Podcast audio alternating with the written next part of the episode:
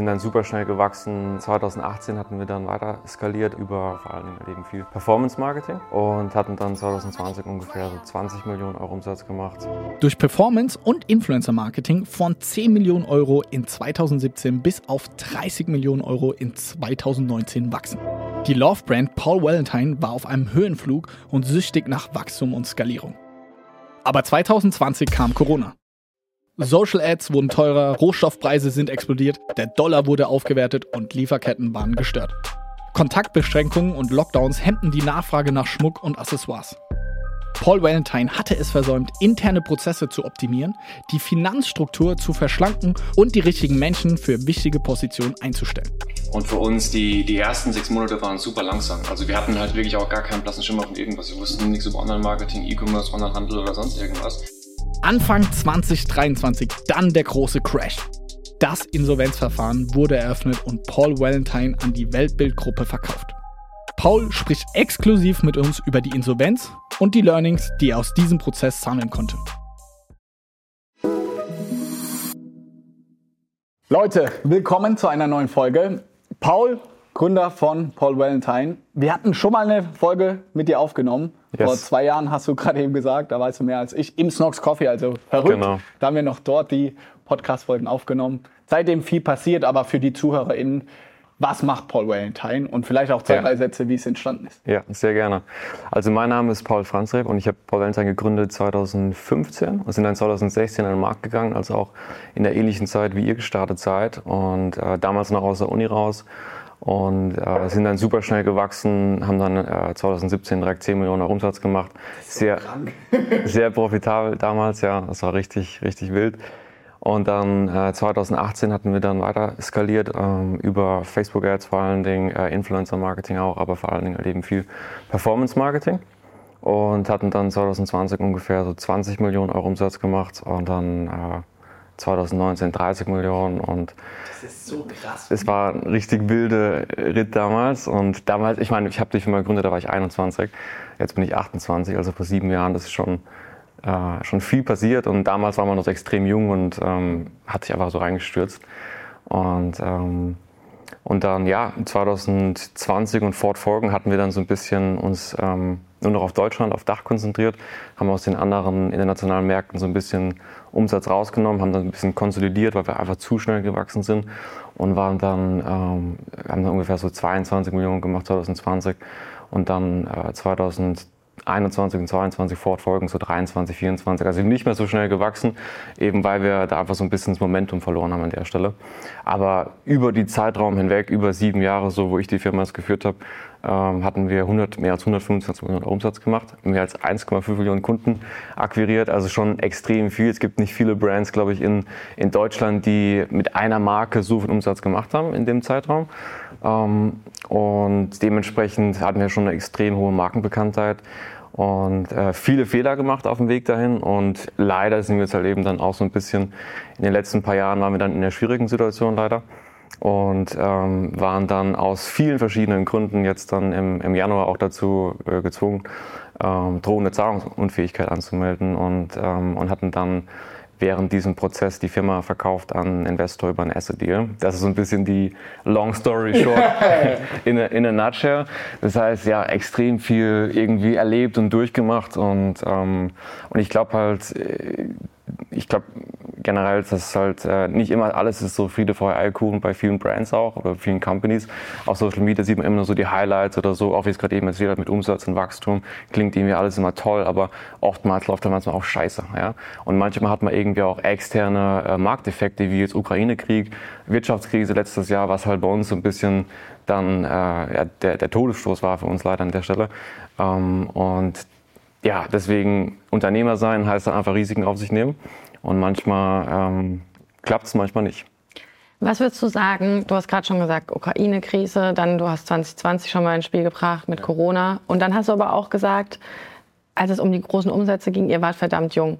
Was würdest du sagen von den Fehlern oder was auch zur Insolvenz geführt hat? Was waren vielleicht irgendwie eure eigenen Fehler und was war aber auch einfach marktgegeben? Ja.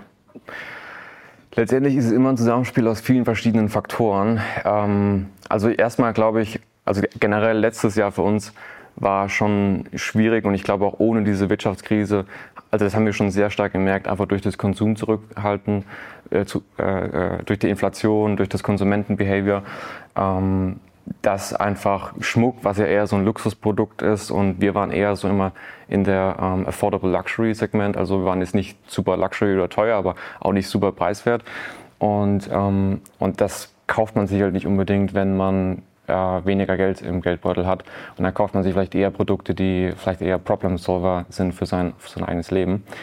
Und äh, dementsprechend, das haben wir schon enorm gemerkt. Zusätzlich dazu hatten wir halt auch ähm, steigende Kosten einfach. Ähm, vor allen Dingen auch im Einkauf. Äh, der US-Dollar hatte letztes Jahr sein Allzeithoch. Euro ist unter, ist unter die Parität gefallen mit Euro.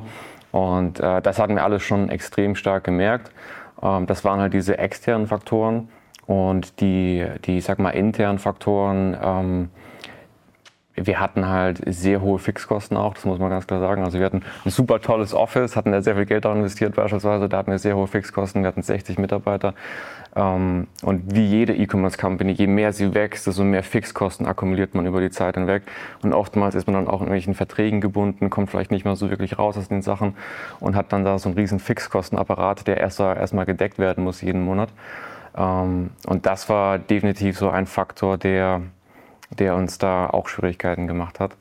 Und, äh, und halt allgemein, ich sag mal, das ganze Thema Finanzmanagement. Ja.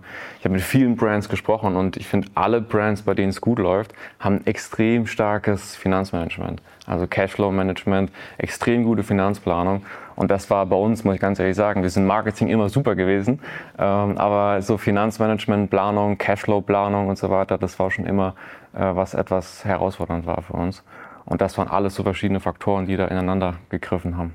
Würdest du jetzt sagen, dass auch ein großes Learning ist, dass ihr vielleicht früher irgendwie einen CFO eingestellt hättet, der vielleicht genau die Entwicklung schon mal bei einem anderen Startup begleitet hat und die Prozesse aufbaut? Ja, auf jeden Fall. Also wir hatten da, wir hatten Mitte 2019 einen Head of Finance eingestellt, was an der Stelle viel zu spät war. Wir waren da schon an einem Umsatzniveau von 30 Millionen. Hatten, hatten jeden Monat halt enorm viel Kosten und halt extrem viel Ware auch eingekauft. Und die Sache ist ja auch die, so ein E-Commerce-Geschäftsmodell ist enorm komplex von der Finanzsteuerung her. Wenn man das eine Agentur hat, ist super einfach. Ja, man hat seine Kunden, sind ein paar Ausgaben, fertig. Beim E-Commerce hast du Wareneinkauf, du hast deine Retouren, du hast deine Marketingausgaben, du hast deine ganzen Stakeholder, die du bezahlen musst. Und äh, dann hast du noch irgendwelche buchhalterischen Abschreibungsgeschichten und so weiter. Oder ähm, also dann Vorfinanzierung von Ware auch natürlich. Also da ist sehr viel Musik in der ganzen Sache drin. Und, äh, und ich glaube allgemein viele E-Commerce-Brands haben da ihre Herausforderungen in dem Bereich. Und ich glaube, das war auch was, was ihr immer schon von Anfang an extrem gut gemacht habt. Und immer dieses Think EBIT, also immer wirklich, hey, was machen wir, dass wir EBIT maximieren, wie sparen wir Kosten, wie werden wir effizienter und so weiter. Und ich glaube, das ähm, war bei uns auf jeden Fall eine Herausforderung. Du hast ja auch uns in der Vorbereitung hier zehn Learnings mhm mitgebracht. Darüber würden wir gerne gleich auch sprechen. Wir haben schon ein, zwei Sachen schon vorweggenommen. Nichtsdestotrotz, ich war ja irgendwie auch von außen oder relativ nah dran auch der ganzen Reise. Und fürs ganze Framing finde ich es super wichtig, nochmal zu sagen, was du ja auch aufgezeichnet hast mit dem Umsatzwachstum. Ihr wart irgendwie in zwei Jahren, drei Jahren nach der Gründung, wart ihr bei 33 Millionen ja. Euro Umsatz mit, wie viele Mitarbeiter wart ihr damals? 60. Und das ist halt Wahnsinn. Also wenn ich mir überlege, dass Snox, wir sind irgendwie schon schnell gewachsen und mir ist es manchmal echt auch bis heute über den Kopf gewachsen. Mhm. Und ihr hattet irgendwie nochmal den doppelten Speed. Also ja. bis wir bei 33 Millionen waren, das war 2021 so. Also von 16 auf 1 nach fünf Jahren. Bei euch war es nach zwei Jahren, drei ja. Jahren. Also doppelt so schnell seid ihr gewachsen. Und man kann gar nicht in so kurzer Zeit genau. so viele Prozesse und alles aufbauen. Und deswegen, bevor wir jetzt in die Learnings gehen, würde ich sagen, also wenn man mich fragen würde, dass das Wachstum euch so ein bisschen zum Verhängnis wurde. Weil Absolut. Die ersten zwei, drei Jahre hat Facebook-Ads und alles war so easy money. Also Boah. man konnte so leicht aus 1,03 Euro machen. Oder ja. ihr wart so krass da drin, dass euch dieses Wachstum so krass zum Verhängnis wurde, genau. weil die Prozesse kommt man gar nicht nachziehen. Und deswegen war das auch immer für mich ein krasses Learning, was ich immer bei euch gesehen habe, so mm. auch mal auf die Bremse zu treten und sagen so, ey, nicht Wachstum um jeden Preis. Äh, aber ich bin ganz ehrlich, hätten wir damals, wir in den ersten zwei, drei Jahren haben wir Amazon gemacht und ja. das war ja nachfrageorientiert. Ja. Wir konnten gar nicht schneller wachsen, als Nachfrage gekommen. Deswegen waren wir limitiert. Und jetzt im Nachhinein bin ich so dankbar, weil Voll. ich 1000 Prozent sicher wäre, dass sich dieser Droge, diesem Wachstum immer mehr, wenn du aus einem Euro drei machst, dann machst du auf, gibst mal 100.000 aus, funktioniert immer noch. Dann gibst du mal eine Million aus, funktioniert immer. Ich hätte es genauso Voll. gemacht. Und des, deswegen, bevor wir jetzt in die Learnings Ja. gehen etc., ist mir das ganz wichtig Ja. zu sagen, dass halt dieses Wachstum einfach, das ist so eine Droge und die wurde euch irgendwie am Ende des Tages dann so ein bisschen zum Verhängnis, weil ihr einfach gar nicht alles andere so schnell nachziehen Total. konntet. Vor allem, du bist ja auch ambitious als Founder, ja. Du willst ja wachsen, das ist ja auch gut, ja. Und äh, aber am Ende des Tages ist, ich sag mal, ein gesundes Wachstum mit ähm, jedes Jahr ein gewisses Increment, Increase und gleichzeitig auch die Strukturen aufbauen, langfristig halt eben besser ähm, als dieses, ich sag mal, Hypergrowth. Ähm, vor allen Dingen, auch wenn es die erste Company ist, ja. Wenn ich jetzt morgen eine neue Company mache, ja, okay, dann kann ich das Wachstum ähm, stemmen, weil ich habe die ganze Erfahrung aus den letzten sieben Jahren. Ich weiß genau, wie wir das Team aufbauen und so weiter. Äh, das geht, aber jetzt damals, so gerade aus der, während der Uni, so erste Company, noch nie irgendwo gearbeitet, dann Direkt 33 Millionen. das fliegt dir, das fliegt dir um die Ohren, das geht gar nicht anders. Was würdest du sagen, vielleicht weil wir Thema Wachstum sind, vielleicht auch an uns alle drei, wie viel Prozent Wachstum year over year kann man irgendwie handeln, glaubst du? Was ist realistisch, dass auch die ZuhörerInnen, weil ich sehe das immer wieder, dann sind Companies, die wachsen von 500.000 letztes Jahr, dieses Jahr auf 5 Millionen und sind noch unzufrieden, wo ich so sage, ey, fu- Das ist also noch mega. so 10x, klar auf einem Voll. kleineren Scale, aber was würdest du sagen, ist ein gesundes Wachstum und kein Hypergrowth, das Ja. voll in die Hose geht? Ja, also Zalando beispielsweise wächst mit 25% year over year, aber die sind natürlich auf einem enorm großen Scale. Ja. Ähm, generell, je höher der Scale, desto geringer das Wachstum tendenziell, was natürlich immer schwerer wird. Ja. Ähm, ich denke, wenn man noch recht klein ist, kann man schon das Bestreben haben, wenn man aggressiv ist, von, von Jahr zu Jahr zu verdoppeln. Ähm, aber auch selbst das ist schon schnell. Ja? Also ich würde sagen, wirklich gesund ist 25 bis 50 Prozent jedes Jahr. Das ist wahrscheinlich die, das Vernünftige. Und das, das etwas ambitioniertere ist wahrscheinlich so eine Verdopplung jedes Jahr. Und selbst das geht noch, aber äh, kommt darauf an, wie groß man ist, wie viel Erfahrung man, wie gesagt, mit sich bringt auch. Was ich gemerkt habe, ab 30 Millionen Euro Umsatz schafft niemand mehr zu verdoppeln Ja. im D2C-Sektor. Also ich würde ja voll zustimmen, sage ich mal, zwischen 0 und 10 Ja. Millionen, da hast du dann diese 3x, 2x Verdopplung, weil Genau. dann irgendwie, da ist es ja auch noch so, wenn du einen neuen Facebook-Ads-Kanal, eine neue Ad hast, das verdoppelt, wenn die funktioniert, verdoppelt Mhm. Genau. das auf einmal deinen Umsatz, weil halt eine Ad oder ein richtiger Move so einen crazy Impact haben Genau. kann, da geht's mal schnell hoch. Aber ab 10 Millionen wäre ich voll bei dir. Zwischen 40 Prozent und 100 ist da schon wahnsinnig gut. Wir sind Mhm. Ja. auch in einem Jahr, muss man halt auch sagen, Corona-Jahre und so, das war ja nochmal ein Zusatzeffekt, sind wir von 11 Millionen auf auch 32, 33, also fast verdreifacht. Und da war bei uns auch Chaos pur. Ja. Also das war auch, da waren wir way over the limit. So, weil wir es einfach kaum noch die Prozesse zusammenhalten konnten, die Kultur zusammenhalten. Und auch letztes Jahr sind wir von 33, ja dann 32, 33 auf 56, 57. Und das Schlimmste war, wir sind von 60 Vollzeitleuten in einem Jahr auf 120, 130 Leute hoch. Das ist uns voll um die Ohren geflogen. Wieso wir auch dieses Jahr jetzt sehr viel Gespräche gerade führen. Und ich mache seit einem Dreivierteljahr nur Culture, weil wir letztes Jahr einfach in einem Jahr unsere Ja. ja, unser Team verdoppelt haben. Und das war auch einfach zu arg. Das würde ich jetzt im Nachhinein auch einfach anders machen. Ja. Romy, was denkst du? Ich glaube, also ich glaube, es ist so unterschiedlich von den Geschäftsmodellen natürlich. Ja. Also jetzt auf einer Agentur gesprochen. Da finde ich zum Beispiel, klar, du kannst gar nicht irgendwie 10x, das geht nicht mit einer Agentur.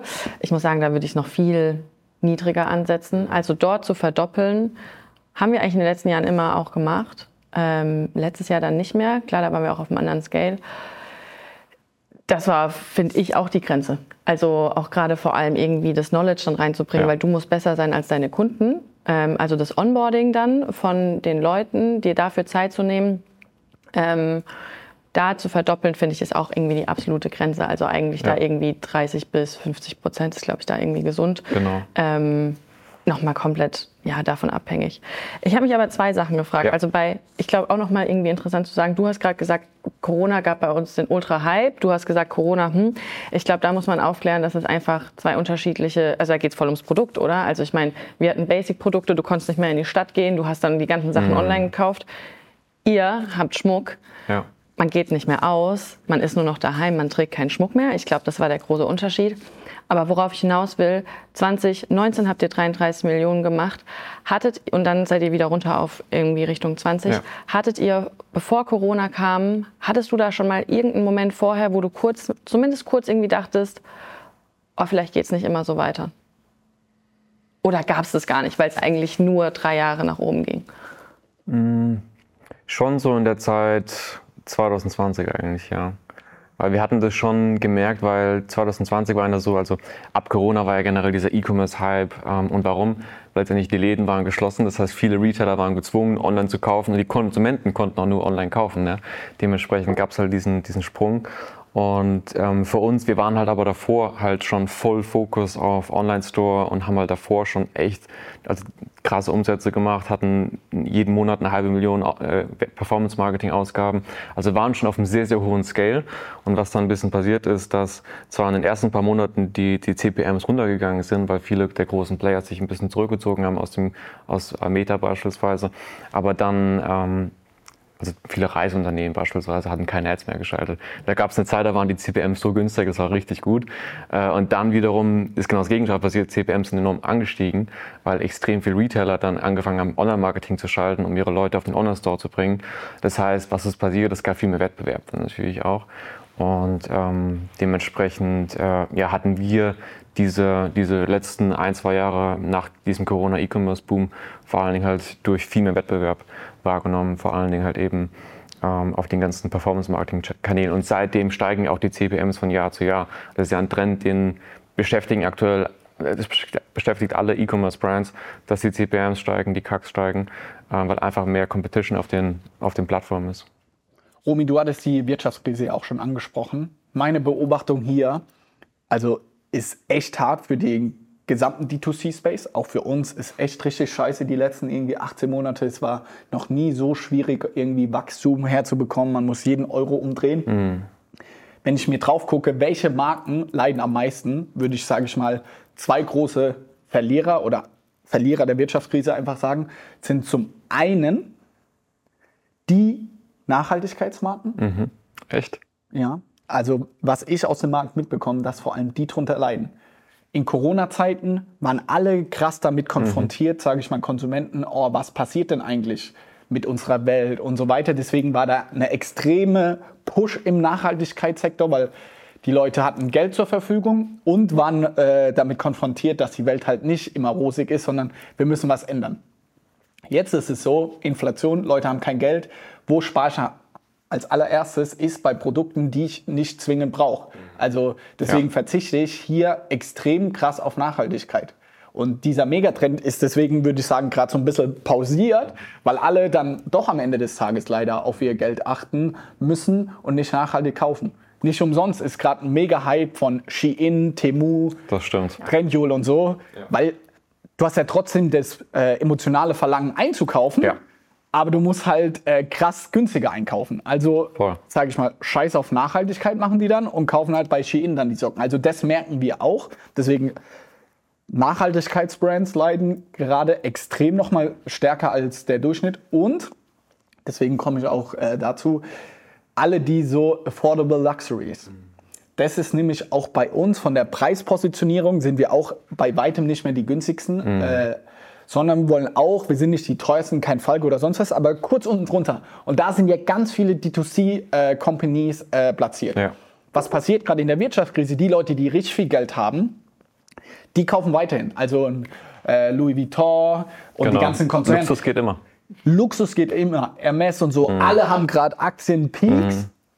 So gar nicht Effekte der Luxusbereich, weil die Leute, die Geld haben, die spenden weiter. Genau. Das Problem ist so, sage ich mal, die Mittelschicht.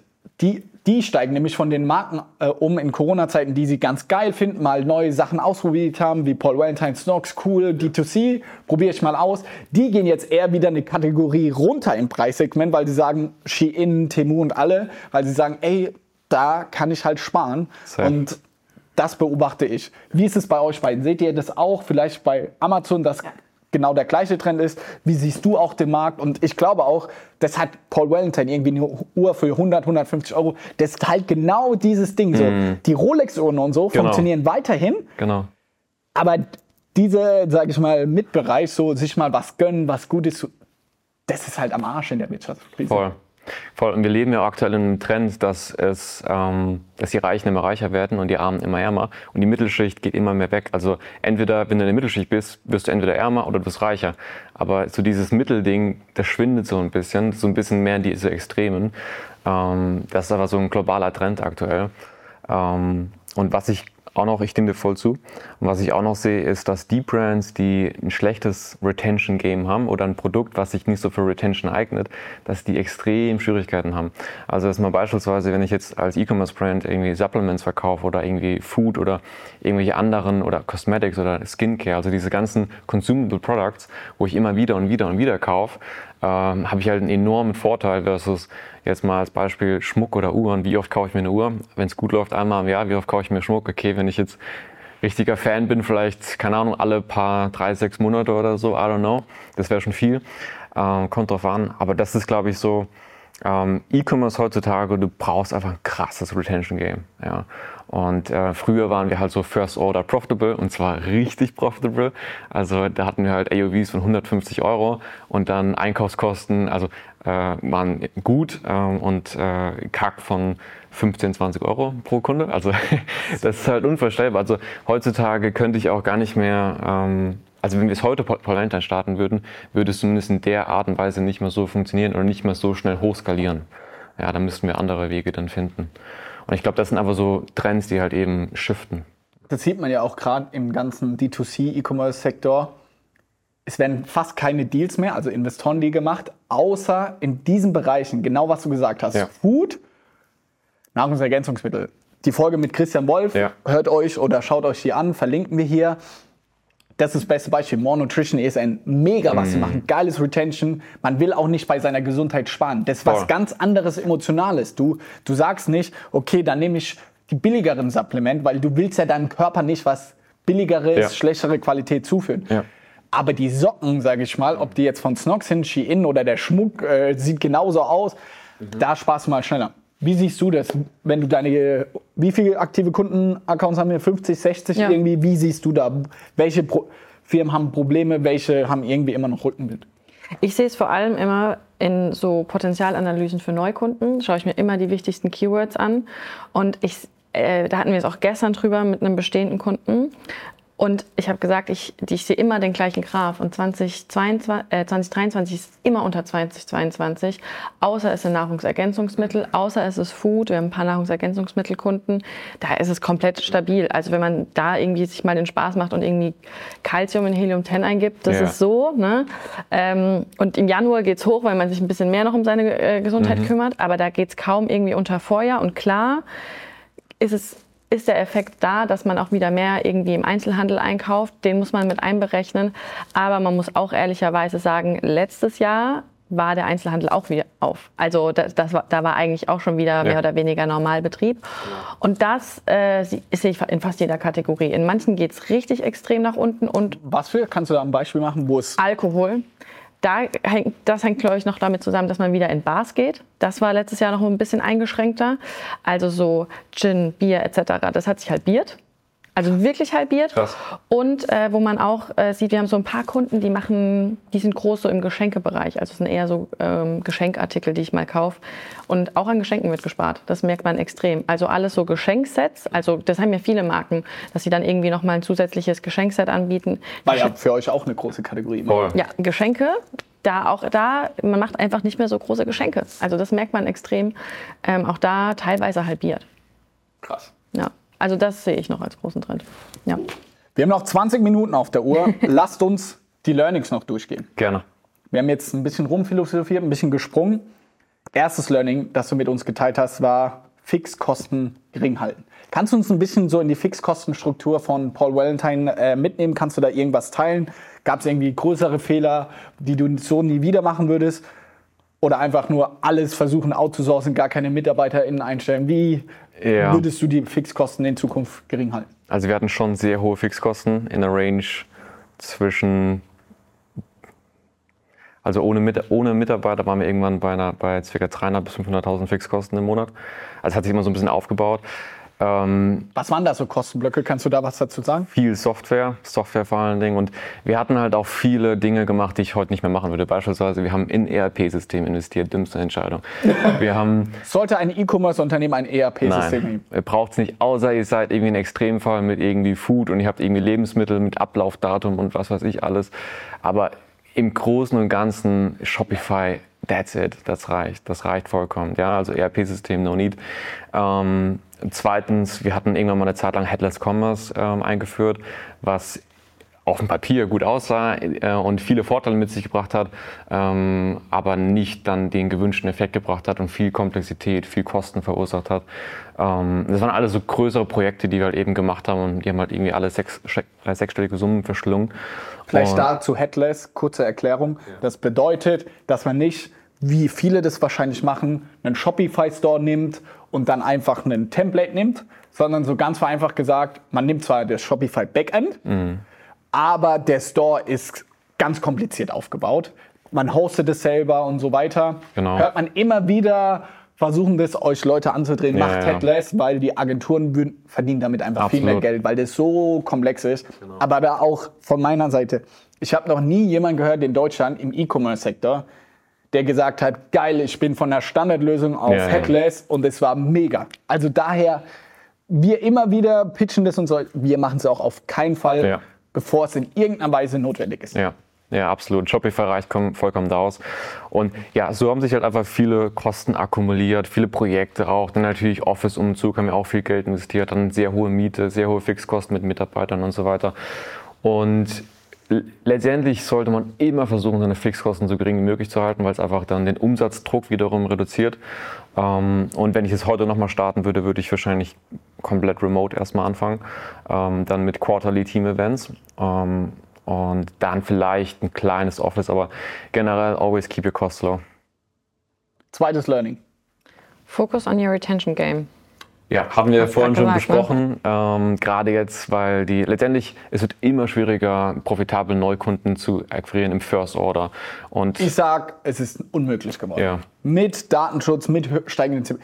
Auf den ersten Kauf ist nahezu unmöglich. Also da muss schon. Ich glaube, wenn du ein krasses Produkt hast und vor allen Dingen krasse Creators, ist es schon teilweise noch möglich, gerade auf TikTok beispielsweise, weil da hast du günstigere CPMs. Aber es ist verdammt schwierig, vor allen Dingen auf Scale. Und je höher dein Scale, desto höher sind deine Kack automatisch. Ähm, ist schwierig. Retention Game, sorry Rumi. Sprich. Wo habt ihr da vielleicht die Fehler gemacht? Also gerade an sich, ihr habt ja ein gutes Retention-Produkt gehabt. Was würdest du jetzt sagen, ey, das hätten wir noch mal besser machen müssen? Ähm, auch da, wir hatten beispielsweise einen Switch von Klaviyo auf Exponio, also so Softwarefehler, also always stick with one system.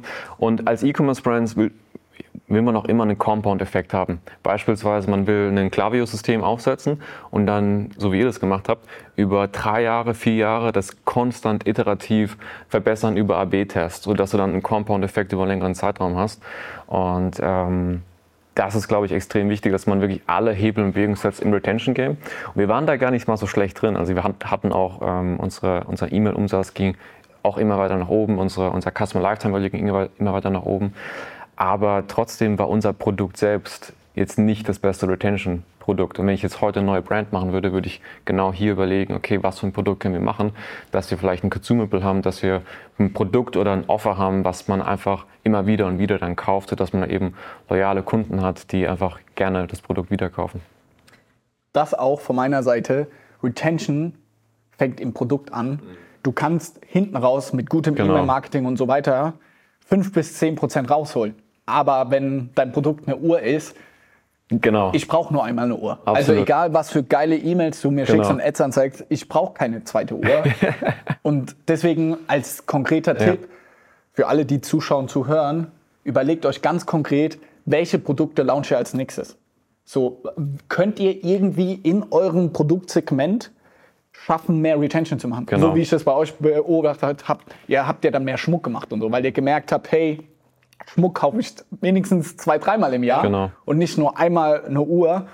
Und da sage ich, muss sich ein E-Commercer heute überlegen, schon in der Produktentwicklung, was kann ich entwickeln mit einer guten Retention. Genau. Und vor allen Dingen auch kein Substitut.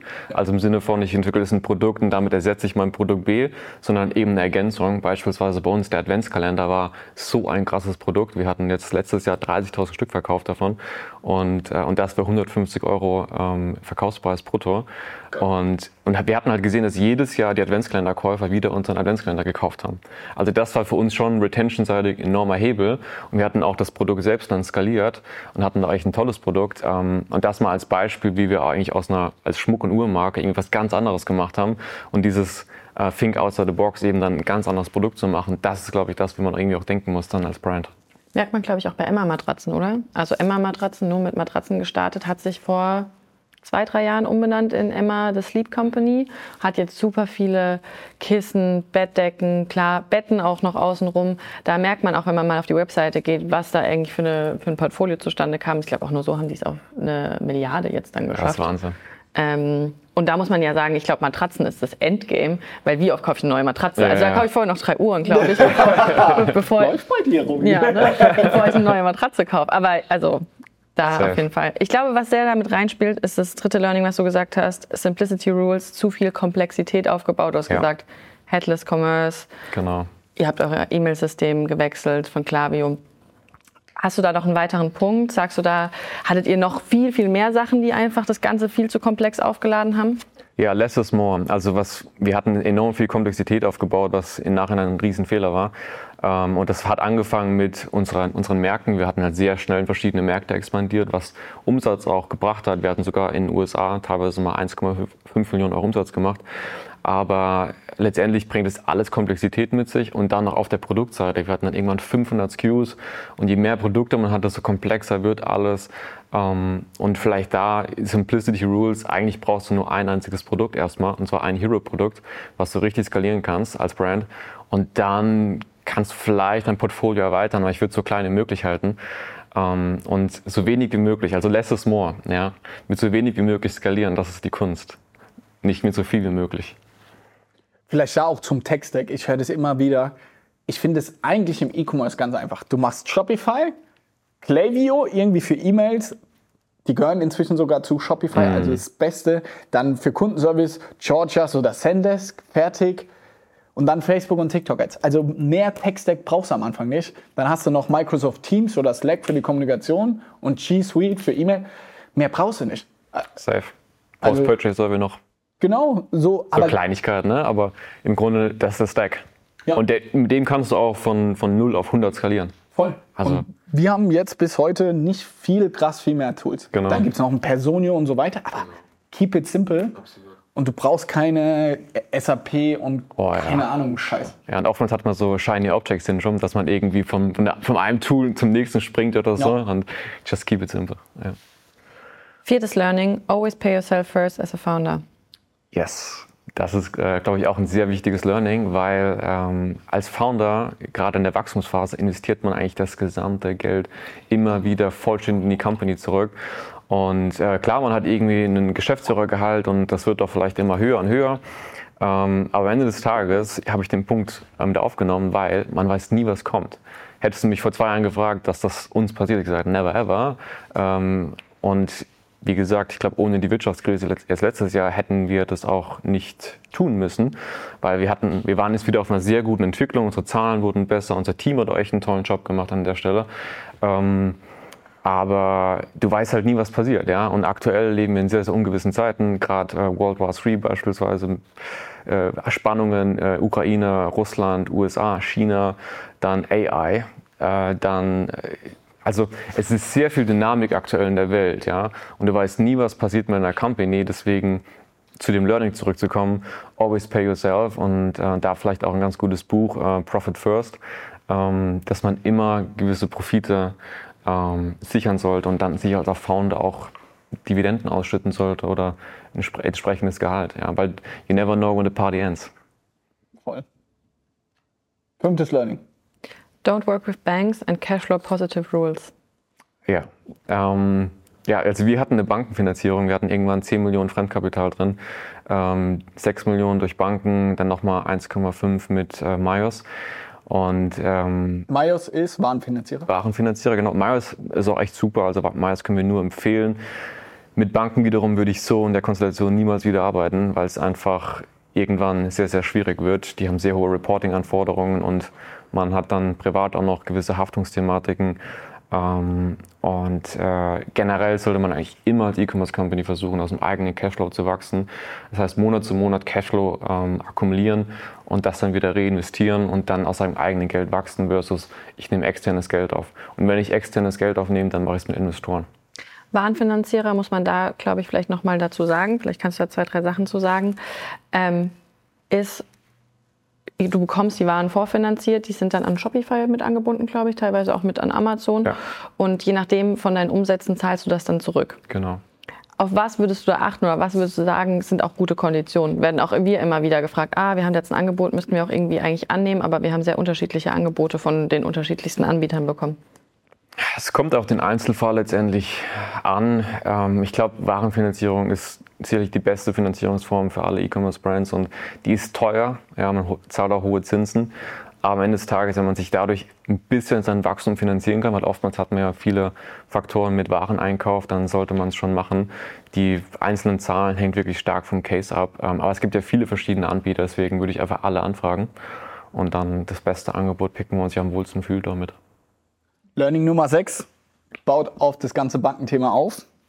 Niemals private Bürgschaft unterschreiben, außer für Immobilien. So ist es, ja. Also wir hatten eine private Bürgschaft unterschrieben und äh, das bringt einem dann in gewisse Schwierigkeiten, äh, wenn es knallt. Äh, deswegen, das sollte man vermeiden, ja. Und ähm, auf, wie gesagt, don't work with banks, keine, keine Bankkredite. Gerade als E-Commerce-Firma, man braucht es nicht. Ja. Für was? Für Wareneinkauf, okay. Aber dann arbeitet man lieber mit Warenfinanzierung oder Investoren, meiner Meinung nach. Und ähm, man sollte sich einfach niemals privat in so eine schwierige Lage bringen, dass man irgendwie da äh, Bürgschaften hat, die man dann eh nicht bedienen kann, weil, let's face it, als E-Commerce-Founder, wie oft hast du dir schon Dividenden ausgezahlt? Ja. ja ähm, ist schwierig. Deswegen das auf jeden Fall vermeiden, sonst hat man da möglicherweise Schwierigkeiten. Das ist auch ein ganz, ganz wichtiger Trugschluss. Leute denken, okay, Snox GmbH. GmbH haftet nur mit dem Betriebsvermögen und nicht privat.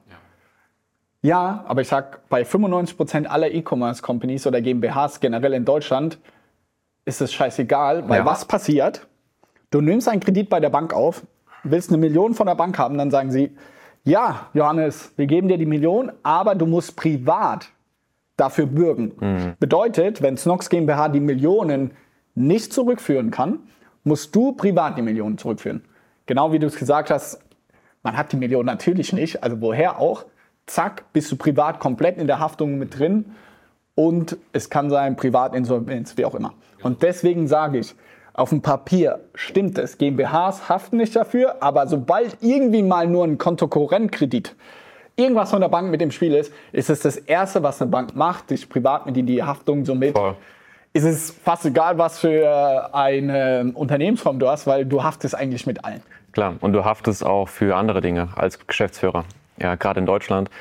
Ähm, aber es gibt auch da Möglichkeiten, sich dann zu vergleichen, beispielsweise ja, mit der Bank. Also da gibt es gewisse Möglichkeiten, aber es ist trotzdem sehr, sehr unschön. Ja. Und man sollte einfach versuchen, da privat ähm, einfach nicht in die Haftungsthematiken reinzukommen. Learning Nummer 7. A slow and controlled curve is better than a hypergrowth. Genau, da hatten wir schon drüber gesprochen am Anfang. Ähm, wie gesagt, wenn ich eine Sache auf jeden Fall neu machen könnte, würde ich das kontrolliert erwachsen, beziehungsweise jetzt mit dem Wissen, was ich habe, diesem Know-how, was ich in den letzten sieben Jahren eben aufgebaut habe, könnte ich das wahrscheinlich viel besser bewältigen mittlerweile mit den ganzen Erfahrungen, dem Wissen. Aber wie gesagt, better safety, uh, safety than sorry ähm, und uh, lieber etwas zu langsam wachsen als zu schnell. Weil letztendlich, there is no rush. Ich glaube, das Wichtigste ist, dass man als, als E-Commerce-Company eben diesen, äh, diese, diese Traction hat. Also jedes Jahr ein gewisses Wachstum, jedes Jahr eine Verbesserung. Ähm, was, man auf gar, was, was man vermeiden sollte, ist dieses Ups und Down und Achterbahnfahrt. Ja, weil wenn Investoren auf deine Firma gucken, die wollen, die wollen Wachstum nach oben sehen, ja, und das ähm, mit einem schönen Graphen, der schön nach oben geht. Was hättet ihr damals jetzt anders gemacht? Hättet ihr das jemand vor fünf Jahren gesagt? Was hättest du konkret gemacht? Hättest du den Adspend komplett runtergefahren? Hättest einfach gesagt, okay, nee, wir geben da nicht so viel aus, wir werden nicht so bekannt, wir wachsen dadurch nicht so schnell, weil es ist ja auch super schwierig, wenn man mal auf diesem Hype dann ist. Was machst du? Also so die Nachfrage ist dann irgendwann da nach deiner ja. Marke. Ja, ich hätte auf jeden Fall ähm, die Anzahl der Märkte reduziert. Wir warten sehr schnell in sehr vielen verschiedenen Märkten. Auch UK haben wir mehr als 17 Millionen Euro gemacht, Frankreich mehr als 15 Millionen Euro, USA. Also wir waren auch sehr international, was auch toll war. Und, äh, aber wie gesagt, wenn ich das Wachstum hätte verlangsamen wollen, dann hätten wir eher uns einfach nur auf Dach fokussiert, hätten den Markt richtig schön bearbeitet, Retention aufgebaut, Markt, ähm, Community und so weiter und dann Step by Step weitere Märkte dazugenommen.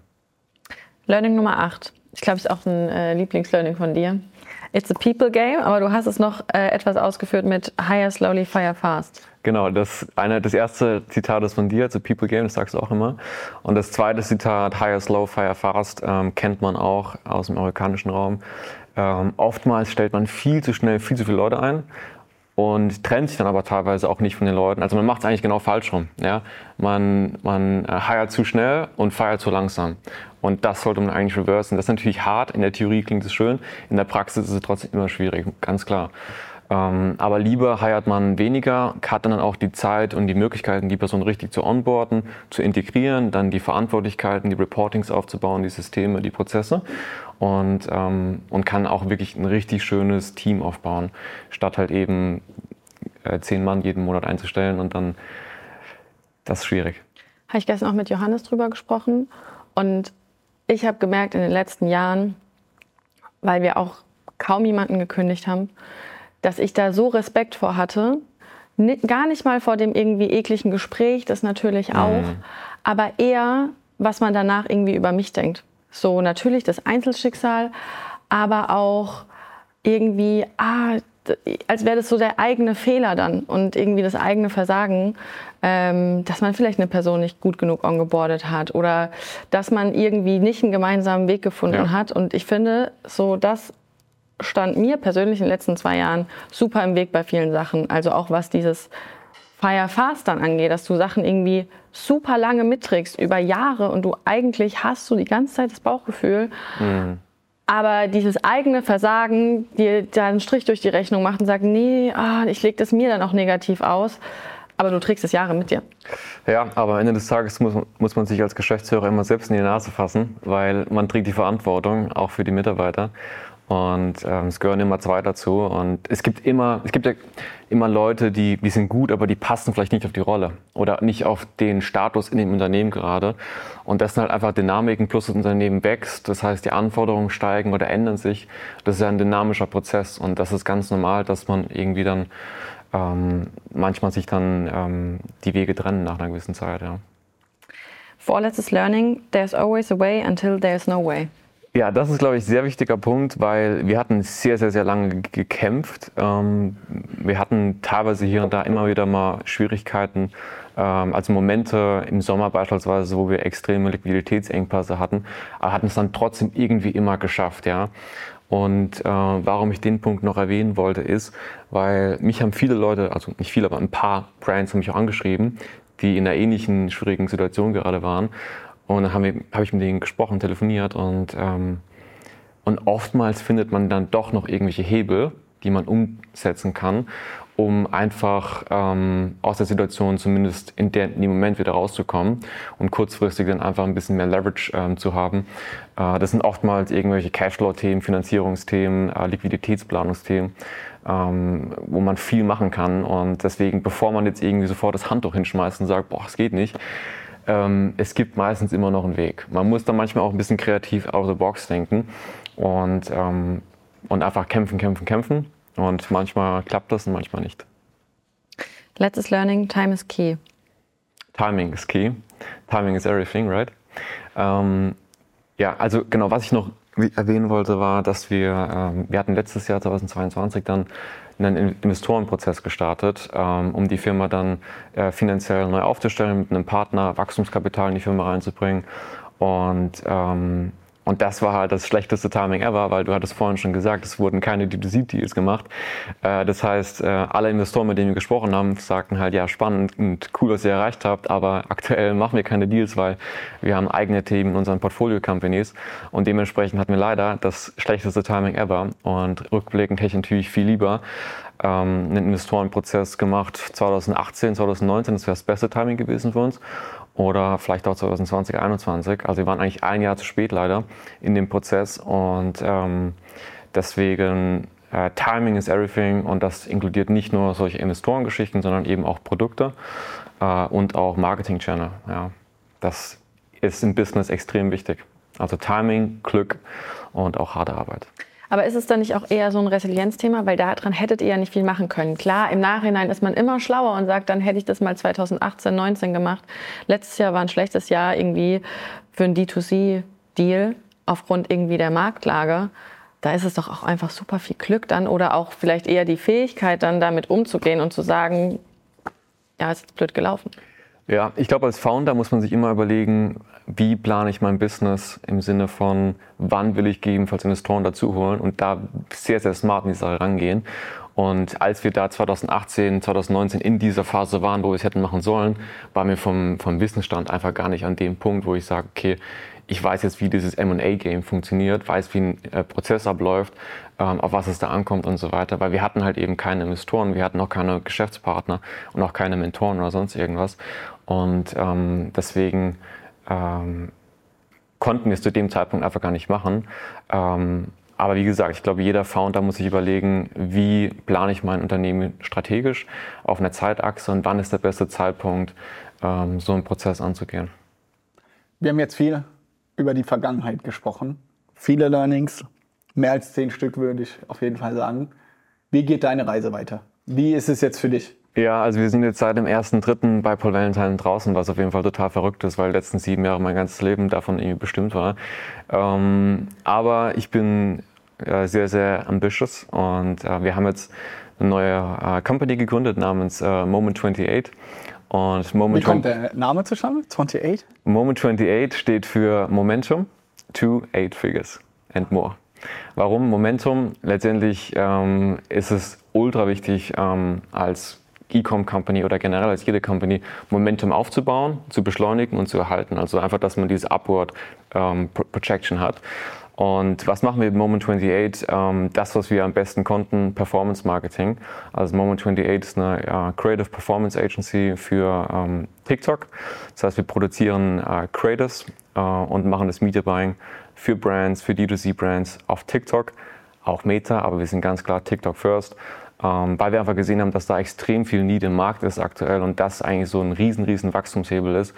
Ähm, die Creators, weil letztendlich heutzutage seit iOS 14, ähm, man hat die Creators sind das Targeting. Und die meisten Brands haben so krasse Schwierigkeiten, die Creators in der Qualität, wie es nötig ist, in-house zu produzieren. Und selbst bei uns war das echt eine Herausforderung. Und ähm, genau da wollen wir ansetzen und wollen Brands helfen, da ähm, zu wachsen und skalieren. Aber es ist eine kleine Boutique-Agency, also wir arbeiten nur mit fünf bis acht Clients maximal gleichzeitig. Und ähm, genau das machen wir jetzt. Und dann werden wir sicherlich mal noch eine, entweder eine Brand oder ein SaaS gründen. Ähm, aber das rushen wir jetzt nicht, das hat noch Zeit. Erstmal, ähm, erstmal Step by Step und vielleicht in einem Jahr, vielleicht in zwei Jahren mal schauen. Und wir sind wieder du und deine Schwester, oder? Meine Schwester und ich, genau, Marlene. Und ähm, wir machen jetzt die Agency zusammen und dann äh, vielleicht auch die nächste Brand äh, als nächstes SaaS. Wenn man jetzt hier zugehört hat und sich mit dir austauschen will, entweder wegen eurer Boutique, weil man Bock hat, irgendwie mit euch Media Buying zu machen. Oder vielleicht auch sagt, boah, ey, die Geschichte hat mich inspiriert. Ich stecke gerade in einer ähnlichen Lage, brauche mal ein paar Ratschläge von Paul. Wo kann man dich am besten erreichen? Am besten via Instagram, ähm, paulfranzreb und da einfach eine DM schicken. Gerne jederzeit melden. Auch gerade, wenn man in einer schwierigen Situation ist oder irgendwie in einer ähnlichen äh, Lage, gerne einfach melden. Vielleicht habe ich ein, zwei Tipps noch für euch. Und da muss ich jetzt auch vielleicht nochmal zum Abschluss sagen, ich fand es immer extrem, wir haben uns ja auch viel in der Zeit jetzt ausgetauscht, total inspirierend, wie du mit der ganzen Situation umgegangen bist. Ich glaube, viel Pech, wir mit Snox hatten da viel Glück vom Timing, vom Produkt. Wir haben uns ja am Anfang auch nicht so über Retention und alle möglichen so Gedanken gemacht. Deswegen vielen Dank, dass du heute so viel geteilt hast. Ich glaube, ist ja auch echt ein crazy spezielles Thema. Mega. Und äh, ja, war sehr wertvoll und großen Respekt von meiner Seite, von Romis Seite. Und Danke euch beiden auch. Hat mich gefreut. du wirst deinen Weg gehen, da bin ich mir sicher. Yes. Danke dir. Ciao, ciao. Ciao.